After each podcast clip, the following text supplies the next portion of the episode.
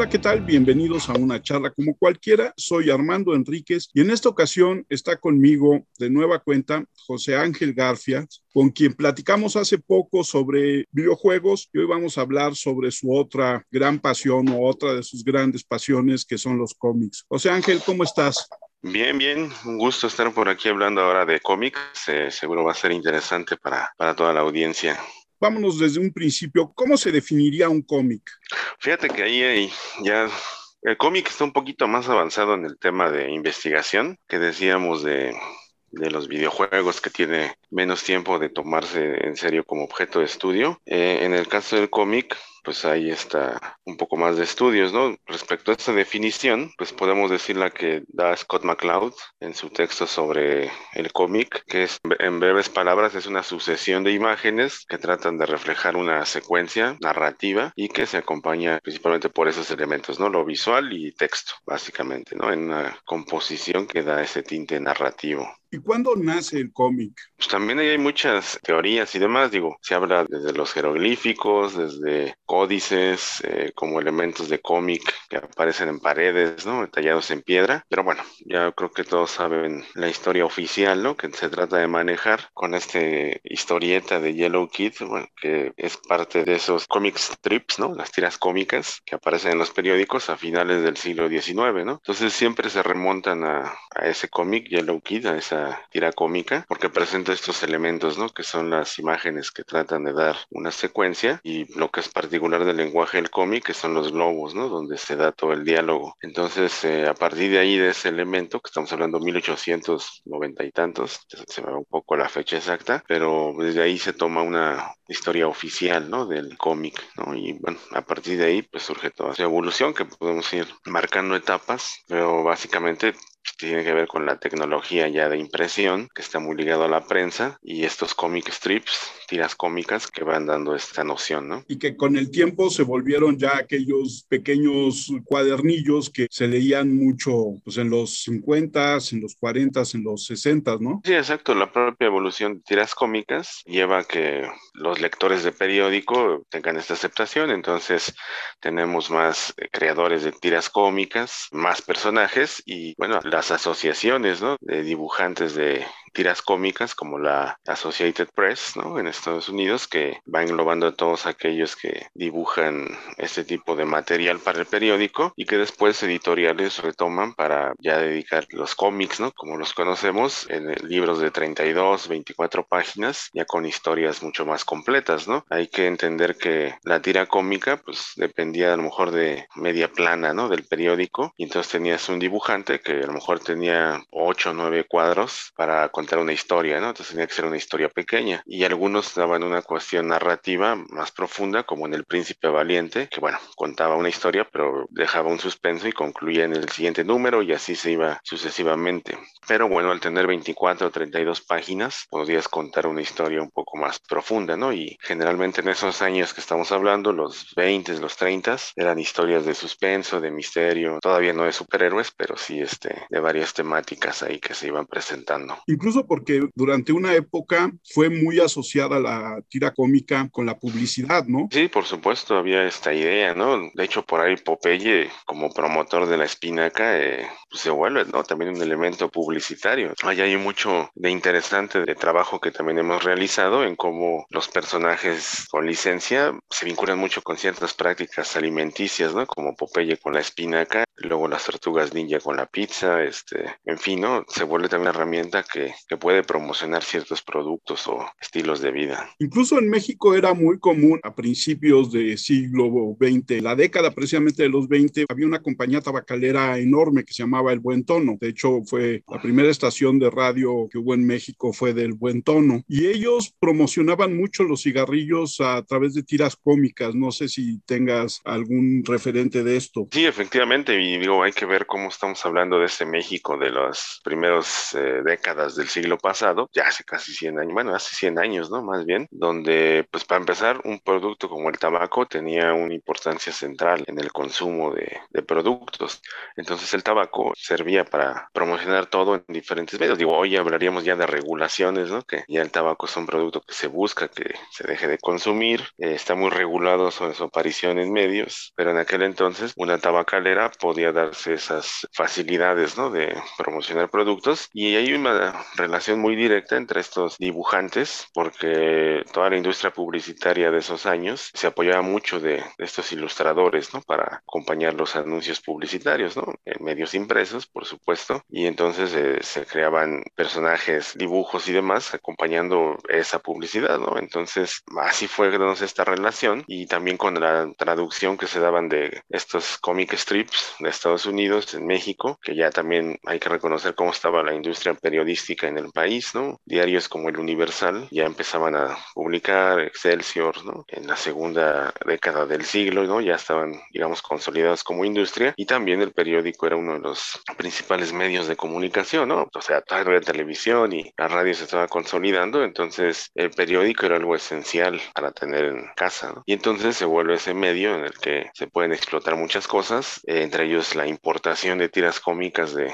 Estados Unidos para traducirlas, pero pues también los ilustradores mexicanos veían esto y decían, ¿por qué no? ¿Por qué no también hacer yo mis propias eh, tiras cómicas, ¿no? Y así empieza en los 20, 30 también el camino de las tiras cómicas mexicanas que se van dando por aquellos años, ¿no? Así como hablabas de Yellow Kid, ¿cuál sería la primer historieta mexicana? Creo que ahí el panorama está más complicado de definir, ¿no? Porque, como hemos dicho, es un tema ahí complicado de ubicar históricamente, falta más investigación al respecto, pero bueno, ahorita en México, se me va ahorita los nombres, pero sí hay, eh, en esa década de los 20, 30, hay un texto muy interesante que se llama, bueno, ya, ya tiene sus años, ¿no? Fue una antología que publicó Conaculta en finales de los 80, que se llamaba Puros Cuentos, ¿no? Que es un clásico. Difícil ya de conseguir estos materiales que hablan de estas primeras historietas en ese caso, bueno, pues había personajes recurrentes y no tan recurrentes con estas primeras historietas que contaban historias variadas, ¿no? Muchos temas, en este caso de charros, de suspenso, de misterio, hasta ya consolidar personajes más recurrentes como sería ya eh, la familia Burrón, Memín, ¿no? Eh, ya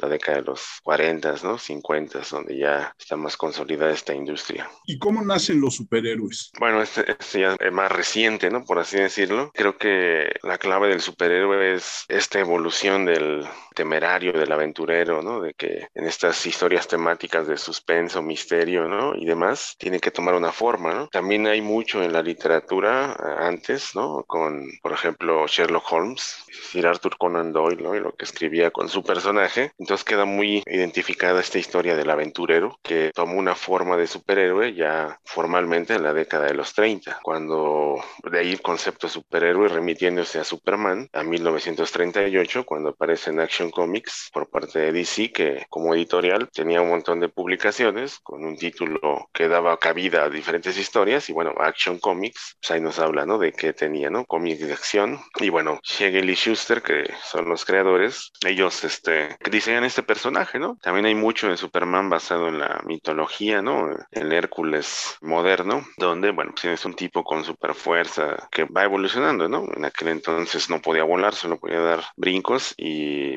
muy altos y tener así la super fuerza. Pero bueno, pues su principal característica no es eso, sino que fue criado por una buena familia y decide usar esos poderes para el bien, ¿no? Entonces, esta idea de el Hércules contemporáneo, el superhéroe, pues se va a retomar en los demás personajes que le siguen y bueno, pues ahí el prefijo super que acompaña por Superman en el 38, ¿no? Entonces, al siguiente año vendría Batman sin superpoderes, pero con otras habilidades y bueno, de ahí una oleada con Mujer Maravilla, Flash, etcétera, ¿no? Todo lo que DC presentó y que bueno, ya de ahí retomarían muchas más editoriales, ¿no? Como Marvel en su gran auge de los años 60 con Stan Lee. En la nación norteamericana y yo creo que en todas las naciones, ¿cuál era el, fin de hacer esas superhombres y supermujeres? ¿Se ha logrado un fin o crees que ha sido nada más mera entretenimiento? Sí, sí, no, bueno, evidentemente es el entretenimiento, pero también por ahí se cruza este periodo de la Segunda Guerra Mundial, ¿no? Que todos a lo mejor nos remitimos al Capitán América, de, en aquel entonces Timely Comics, previo a Marvel, ¿no? Y que bueno, el Capitán América, más allá de comercializar, que no hay que perder de vista que ese es el principal y único objetivo del comercio, el vender el producto, pero por ahí Capitán América pues también rescataba estas cuestiones propagandísticas, ¿no? Dar un sentimiento de patriotismo, ¿no? De apoyo ideológico contra la guerra, ¿no? Y, bueno, en ese caso el propio Capitán América pues, vive como historieta durante la Segunda Guerra Mundial y bueno, al acabar el conflicto pues se acabó el contexto en el que se desempeñaba el Capitán América, ¿no? Y bueno, sí, eh, podemos estudiar el cómic a partir de su ideología, de cómo es un reflejo de la sociedad, este, como herramienta de educación que sirvió en muchos años para que la gente se alfabetizara eh, leyendo cómics más que leyendo libros. Y bueno, creo que tiene muchas utilidades, por supuesto, en la educación también para concientizar, moralizar y todo esto, pero bueno, a fin de cuentas, el principal es comercializar, ¿no? Como un producto. Antes de hablar de el siguiente paso en la evolución, que es la, la novela gráfica, así como tú dices, no solamente el retomar elementos mitológicos como el de Hércules, sino el mismo Superman retoma elementos bíblicos, ¿no? Él llega en una cápsula del espacio a la Tierra, de la misma manera que Moisés navegó por el Nilo en una canasta, ¿no? Hasta llegar a otra familia de egipcios que lo criaran. Entonces, estas referencias tanto mitológicas como bíblicas están presentes también en varios de los cómics, ¿no? El enfrentamiento y estas cosas que han surgido y derivaciones de Batman y el Guasón, el bien y el mal, se vuelven muy interesantes y agarran conflictos que son básicos y que a todos nos gusta que nos cuenten, ¿no crees? Sí, sí, de hecho hay una, por ahí hace unos años, realicé unos trabajos de investigación sobre cómics y mitología y bueno, aquí habría que remitirse a los expertos en el mito, como Mircea Eliade, que habla de esta historia fantástica, pero que tiene una cuestión edificante y los mitos vistos como arquetipos servían como estas historias edificantes y de gran valor se sustentan en personajes sobrenaturales, que son los personajes bíblicos, los personajes míticos, que hacen hazañas, que cometen algunas acciones y hay un aprendizaje. Entonces para eso servía el mito, ¿no? Antes de los cómics se recitaban mitos eh, alrededor de la fogata, ¿no? De generación en generación y eran historias de tradición oral que presentaban situaciones donde este personaje pues daba una lección, se hablaba de una creación, se hablaba de cuestiones trascendentales para el ser humano y entonces bueno, esto se retoma en los medios que la tecnología ha hecho posible tener, desde la imprenta con la literatura y en el caso ya de la posibilidad del cómic como afianzado en el siglo XX, pues había que diseñar historias eh, arquetípicas, míticas, con algún mensaje, algún valor que pudiera ser de interés humano, ¿no? Y entonces ahí es donde se retoman todos esos elementos simbólicos que dan referencia a cuestiones profundas y trascendentales del ser humano. Y bueno, por eso mismo con Batman, por ejemplo, estamos hablando ahí ya de, dependiendo de la época en que se haya escrito Batman, ya como historieta, pues de ciertos conflictos psicológicos, ¿no? Entonces ahí también influye mucho esta habilidad de los escritores de pensar en qué contexto se desenvuelve su personaje, ¿no? Y darle una identidad, ¿no? Como cualquier producto, posicionarlo con algún elemento. Y Batman, por ejemplo, tanto él como sus villanos nos hablan de diferentes trastornos psicológicos y cómo eso lleva a enfrentar problemas. Y bueno, esto se vuelve tema de interés general, ¿no? Hay que entender que el mito habla de cuestiones trascendentales y los cómics, al estar basados en mitos, tienen esta cuestión trascendental que se vuelve de interés eh, humano. Y dentro de esta función que cumple el cómic, que tú bien dices, se ha usado para publicidad, se ha usado como alfabetización, como contar historias y como dices, todo tiene que ser comercial. En México, no solamente el caso de los agachados o de los super sabios, la familia Burrón, también tuvimos una época donde pasamos por el superhéroe, ¿no? Y ese fue Calimán. Claro, por supuesto. Aquí el superhéroe mexicano, hay que hablar también del santo, ¿no? Que él era de los primeros superhéroes en carne y hueso, ¿no? Basado en la lucha libre y que en la década de los 50, 60 tuvo bastante éxito con esta historieta de José G. Cruz que presentaba estos personajes, ¿no? Eh, Calimán también, ¿no? Que tenía estos tintes de místicos, ¿no? Quizá ahí lo que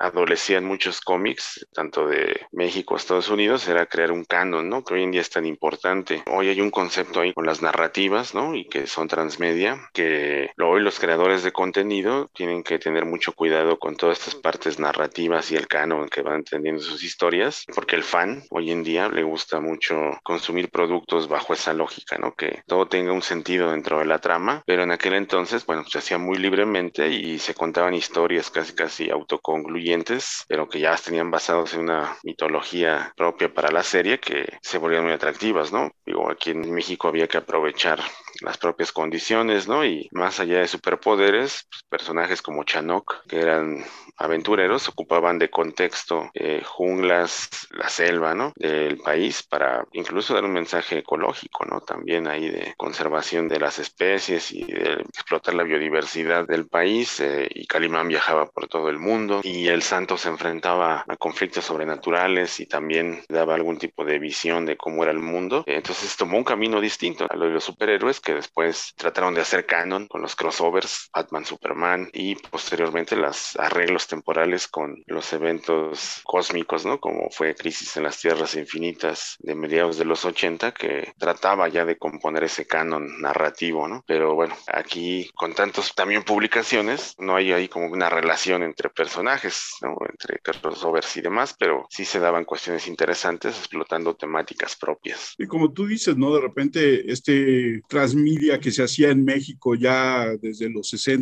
con El Santo en el cine, con Calimán en el radio, de repente habría otras posibilidades a la narrativa y nuevas audiencias a cada uno de estos superhéroes. Sí, por supuesto. Y bueno, pues ahí salía en el cine Santo contra Blue Demon y luego aliados Santo y Blue Demon porque eran los luchadores más populares de la época y bueno, se iban haciendo estos cruces, pero no, no pensando un canon, ¿no? Que esto se vuelve importante porque al tener una narrativa propia, un canon, puedes reinventar personajes, ¿no? Y en el caso de Santo, pues sí tenía una especie de santicueva, ¿no? Su reloj con el que se comunicaba y hasta su automóvil al estilo James Bond, pero bueno, este nunca afianzado, ¿no? Con esta lógica que no han podido construir, ¿no? Digo, también no se planeaba así, ¿no? En aquel entonces un producto licenciado, ¿no? Que esa es la idea, que tengan una licencia y que se puedan comercializar por diferentes frentes, sino que era más espontáneo el asunto, ¿no? Santo publicaba dos o tres veces por semana y eran grandes tirajes, ¿no? O sea, esa industria de la historieta en México era muy, muy poderosa, casi al nivel de lo que se vivía en Estados Unidos, ¿no? Incluso hasta yo diría que en algunos casos mayor, porque éramos un país consumidor de cómics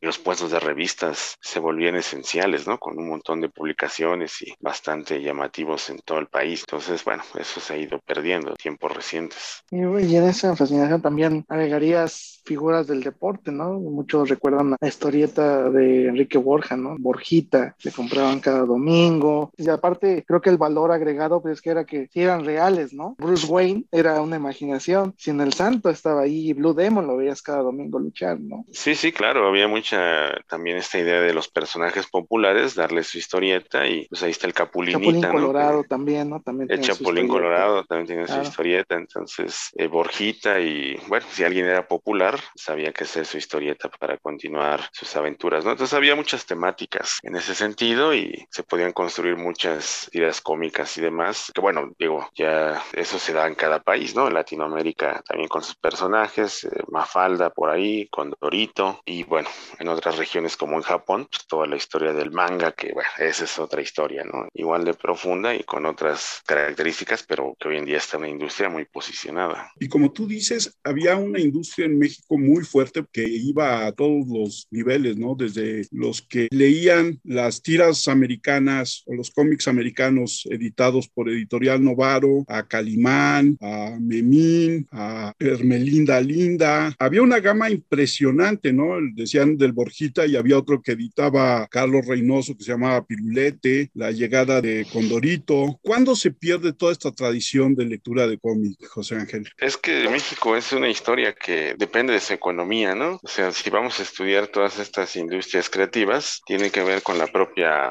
situación económica del país, ¿no? Entonces pensemos que la época de oro del cine mexicano y también de la historieta, que son esas épocas de los 30, 40, dependen de este crecimiento que tuvo México con la Segunda Guerra Mundial, no tanto por haber participado, sino por ser como el que sustituyó a Estados Unidos en producción de contenidos y una economía que está muy, muy pujante del país, que pues vaya, este, esos años 40, 50, 60, México estaba muy bien económicamente y pues esto el crecimiento que hoy heredamos, ¿no? En infraestructura, carreteras, toda esta cuestión vial que se dio en la ciudad y su crecimiento importante. Pero bueno, hay que entender que el país y en general el mundo empezó a entrar en crisis ya entrados en los años 80 y particularmente en ese periodo de los años 80 a México le fue muy mal con todas las políticas económicas que se dieron, la devaluación, la caída en los precios del petróleo y demás y francamente para los 80 México no producía culturalmente nada, no, o no gran cosa porque la economía tiró muchas industrias, entonces eso que decíamos de época de oro del cómic en México se pierde teniendo en los 80 y solo sobreviven algunas publicaciones que, como el caso del Capulinita, explora el formato microcómic, ¿no? Así un pequeño librito que lo hacía más económico y también los microlibritos como el libro vaquero y estos sensacionales, que son los únicos materiales que sobreviven principalmente por el costo, ¿no? Y la facilidad de producción, pero ya no deja espacio para la libertad creativa de inventar cosas o tener una historia mucho más completa como fue décadas atrás y pues sí, ¿no? Veamos cómo estaba el cine en los ochentas y la historieta y la televisión y todo lo que se producía en el país y pues francamente era decadente, ¿no? Entonces allí en ese momento es donde se perdieron muchas historietas, y muchos personajes que si sobrevivían pues, lo hacían de manera heroica, ¿no? Como la familia Burrón que se publicó hasta pues, todavía en el siglo XXI, ¿no? Que Gabriel Vargas sacaba números, pero era ya más por amor al arte que por un verdadero negocio, ¿no? Que insisto, ese negocio se iba a las cuestiones más económicas. Y pues sí, los sensacionales todavía duraron un poco más de tiempo, ¿no? Pero ya nada como los, lo que se había hecho antes, ¿no? Digo, después hubo otro periodo ya cuando empezó el Tratado de Libre Comercio, donde ya se abrieron las fronteras y bueno, hay una nueva reestructuración económica, una nueva generación de dibujantes, eh, toda la influencia ya completamente del manga y el anime, que lleva a nuevos creadores a crear un nuevo boom en los noventas, siempre motivado por la muerte de Superman, que fue todo un fenómeno que impactó en todas las industrias del cómic y bueno, hay un pequeño repunte con historietistas y, demás que se da en México. Y bueno, hasta la fecha que hoy el, el tema es la tecnología, ¿no? Como ya el papel cada vez está más en desuso. ¿Nos puedes comentar la existencia de una publicación que se hacía en los 60s y 70s de terror, que se llamaba Leyendas y demás, y las portadas eran geniales porque eran mitos según de todas las colonias y calles de la Ciudad de México y dicen que se vendía muy bien. No recuerdo el nombre de la editorial que lo sacaba, pero dicen que tenían un boom interesante porque eran de terror y eran leyendas de aquí de la Ciudad de México. Sí, sí, y digamos que por contenido pues hay mucho material, ¿no? Todo eso que está en leyendas, callejones y todo esto popular que se cuenta, ya de entrada es un atractivo, ¿no? Que si le rascáramos en la historia prehispánica, colonial, ¿no? Y revolucionaria y demás, hay condiciones para crear narrativas, ¿no? Que podrían resultar interesantes. Entonces a la gente le gustaban mucho estas leyendas que se contaban a partir de la historieta y temáticas que se iban ajustando a la propia contexto nacional, que por ejemplo eso lo podemos ver en el manga, ¿no? Que está muy basado en sus tradiciones populares en Japón, samuráis, ninjas, reconstrucciones que se hacen de ciertos periodos y elementos y que bueno, aquí como potencial cultural México tiene para mucho, ¿no? Pero bueno, ahí lo que pasa es que como decimos la industria se cayó y bueno, no ha sido posible retomar esas historias que podrían resultar incluso hoy en día muy interesantes, ¿no? De plantear para nuevos públicos, pero habría que pensar otros formatos, ¿no? Porque sí ha cambiado toda esta historia del cómic. Ha habido intentos, ¿no? Por llevar la tira cómica la historieta a internet por parte de editoriales. Yo me acuerdo una, no me acuerdo el nombre, que se anunciaba mucho en el metro hace unos años. Incluso, bueno, el mismo caso de Cindy La Regia que empezó en internet también, ¿no? Sí, sí, por supuesto, ya en, tiempos más recientes, después de pasar ese periodo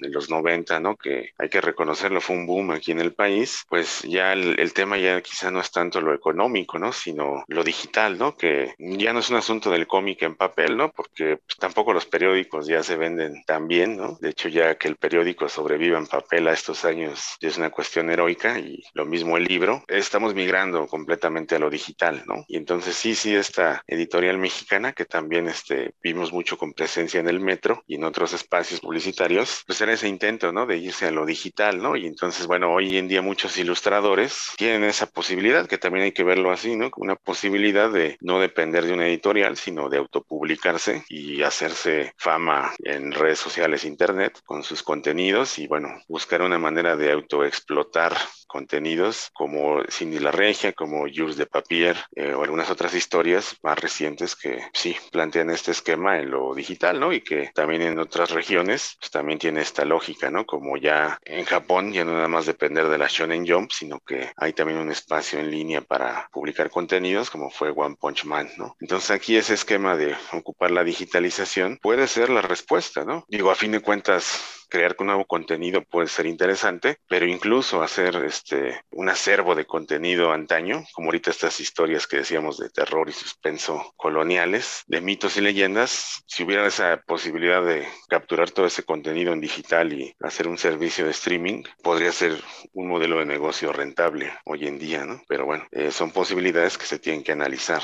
En ese sentido de lo digital, hoy tenemos acceso también a más contenido que no sea solamente el clásico DC o Marvel, ¿no? Yo creo, y no sé cómo veas tú, José Ángel, pero creo que la batalla en general contra DC y Marvel está perdida, ¿no? Sí, yo creo que nunca habría que ponerse en contra de las grandes. Yo creo que hay que reconocer segmentos, ¿no? O sea, DC y Marvel, que también en términos de cómic no lo están pasando tan bien, lo han hecho muy bien en cine, sobre todo Marvel. No hay que pelear nunca con las grandes empresas, ¿no? O sea, a fin de cuentas ahorita el mercado está abierto a todas las posibilidades y más bien habría que abrir nuevos segmentos, En este caso, pues estas editoriales tendrían que pensar en qué contenido dar a un tipo de público distinto. Entonces esa pelea está perdida, pero habría que ver qué se puede ofrecer distinto y pues pensar ya sea en el tipo de contenido, el formato y demás y tratar de dar un producto más acorde, ¿no? Yo también creo que todo, excepto los libros, está encaminado un tanto a la extinción. Creo que el cómic físico, sobre todo, ya es un negocio de coleccionistas y no, no tanto como de bueno, de hecho todavía veo que en Walmart los venden y en Sambors, pero como dices, no, hermano, ves el precio y dices, puta, mejor me compro huevo, ¿no? En lugar de un número de un cómic. Pero eh, yo quería, justamente el cómic como tal es la materia prima de casi todo lo que se hace en el cine de ficción, por ejemplo, digo, Hellboy es cómic, eh, Kick-Ass es cómic, creo que está Django es cómic, eh, obviamente todos los de Marvel son cómics, o sea, hay un montón de películas en donde dices, basado en el famoso cómic, ¿no? Dices, bueno, ni idea que era un cómic. Entonces, si el cómic parece que tiende a desaparecer de este formato físico, hay suficiente contenido como para nutrir tantos años al cine, porque la verdad es que todo este cine que pega mucho de acción, de golpes, de locura, viene casi todo de los cómics. Entonces, no sé si en algún momento todo quede falto de ideas, porque la verdad es que lo que intentan hacer originalmente en el cine desde ceros, casi siempre termina siendo una basura. O sea, si no se basan en un cómic, no es bueno, ¿no? Como tal, o no tiene esa base. Sobre todo creo que es eso, ¿no? Se ahorran la base de contarte la gran historia en el cine y solamente llevar la acción porque la historia ya está en un cómic. Entonces quería ver justamente eso, si ya hay suficiente contenido como para no tener, por ejemplo, o pensar en un mundo sin cómic y también la generación excesiva del cómic que tanto daño puede hacer eh, de un solo personaje, ¿no? Con tantas líneas que luego tienen, uno ya no sabe ni de qué están hablando. Sí, sí, lo que pasa es que el cine siempre ha sido un proceso de adaptación, si bien se valora y se premia incluso el guion original, lo cierto es que pues, el cine encuentra un montón de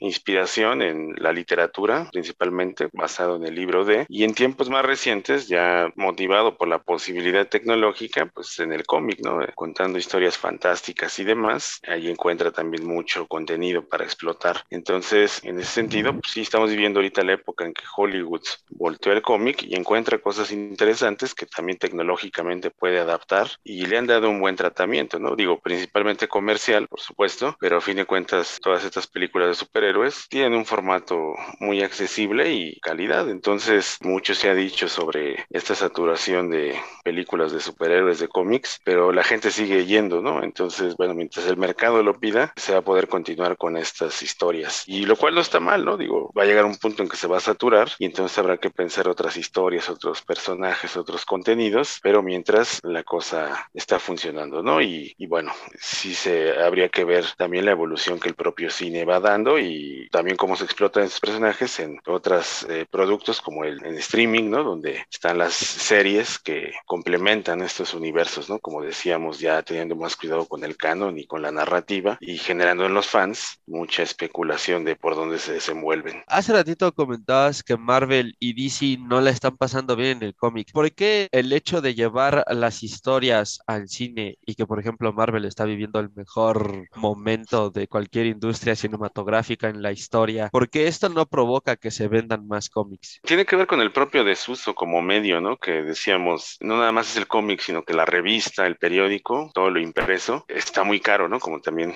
comentaste, ¿no? Está caro y ya no, este, no es costeable en el mercado, ¿no? Contrario al producto digital, que ya sea cualquier contenido, está accesible con una suscripción y en este caso el papel por sí mismo ya nada más tiene un tinte de colección, ¿no? De ahí que también el calificativo novela gráfica que se va adquiriendo en los años 80, cuando también madura mucho la industria del cómic con ya historias más eh, profundas, más oscuras, ¿no? Con Watchmen, con El regreso del caballero nocturno, con todo esto, tiene su madurez el cómic y a su vez, bueno, pues se va planteando ya como un producto de nicho, ¿no? Que se compila en tomos, como ya se hacía en Japón con los tankebon, y aquí estos tomos de novela gráfica como Mouse, como otras historias pues, mucho más serias, ya se revaloriza bajo esa lógica, ¿no? Es una novela gráfica que tiene un contenido mucho más profundo, que es quizá autoconcluyente, ¿no? No sigue el esquema de puesto a revista de continuación cada mes, sino que se ajusta en sus propios formatos y hoy el cómic es eso, ¿no? Es un equiparable al libro que además solo es coleccionado por aquellos coleccionistas que gustan, ¿no? De tener estas historias hasta con un buen empastado, calidad en papel y demás que cuesta más caro, pero que bueno, se ajusta a esos nichos, ¿no? Y se va perdiendo mucho esa parte de la continuidad mensual, que además, este, yo el último que he leído en cómics, este, pues no me parece atractivo, ¿no? O sea, francamente, para mí ya no reúne condiciones de calidad, ¿no? Lo que ahorita tiene DC y Marvel, salvo casos excepcionales, pero se vuelve ya muy banal, ¿no? Entonces, yo prefiero más bien comprar ya cómics como novelas gráficas autoconcluyentes que irme a lo periódico, ¿no? Que no hay ahorita mucha creatividad por ahí. Yo me acuerdo que en los 70s y en los 80s, mientras Marvel empezaba a crecer otra vez o, o estaban medio dormidos, había un gran oasis en la caricatura y en los cómics y en la novela gráfica que se distribuía a través de heavy metal, que se podía conseguir la versión norteamericana en México. ¿Tú qué opinas de los grandes historietistas que nacieron a partir de heavy metal? No, pues es una revista de culto, ¿no? Este es importantísima, ¿no? Heavy metal dio cabida, sobre todo en el campo de la libertad creativa, de hacer muchas cuestiones que por inclusive este código del cómic, ¿no? Que también censuraba bastante los contenidos pensando que eran para niños, pues da esa madurez, ¿no? Y entonces Heavy Metal plantea nuevas temáticas, situaciones, dibujos, contenidos que son bastante atractivos, ¿no? Para una audiencia adulta, ¿no? Que eso es lo importante, considerar al cómic como un producto que no es de niños, ¿no? Que puede ir a cualquier tipo de audiencia. Y entonces se vuelve un referente en, en, la historia del cómic y que justamente es el tipo de contenido que podría tener sentido dentro de todas estas nuevas publicaciones y que bueno, para la historia queda todas estas publicaciones de heavy metal que también son para recomendar, ¿no? José Ángel, ¿dónde te encuentra nuestro auditorio en tus redes sociales? Eh, búsquenos como La Finisterra, somos un grupo de investigación en la Facultad de Ciencias Políticas y Sociales de la UNAM, La Finisterra, donde, bueno, constantemente hacemos seminarios, coloquios, publicamos textos sobre todos estos contenidos y bueno, más ahora que ya tendremos un regreso a las actividades presenciales en la UNAM, seguramente estaremos haciendo actividades que pueden ser de su interés, ¿no? Entonces, búsquenos como La Finisterra en todas las redes sociales, Instagram, Twitter, Facebook, ahí estamos. Dai. Arroba DaiGS25, profe, en todos lados. Alex. Sí, mi Twitter es arroba 512-Alex. Yo soy Armando Enríquez, a mí me encuentran en Twitter como arroba cernícalo, el Twitter del programa es arroba charla cualquier uno. Nuestro correo es charlapodcast1 arroba gmail.com. José Ángel, como siempre, es un placer platicar contigo y esperemos que haya otra charla en un futuro. Muchas gracias, que estés muy bien. Gracias, un gusto y bueno, siempre aquí a la orden para cualquier tema que resulte interesante y con todo gusto estamos.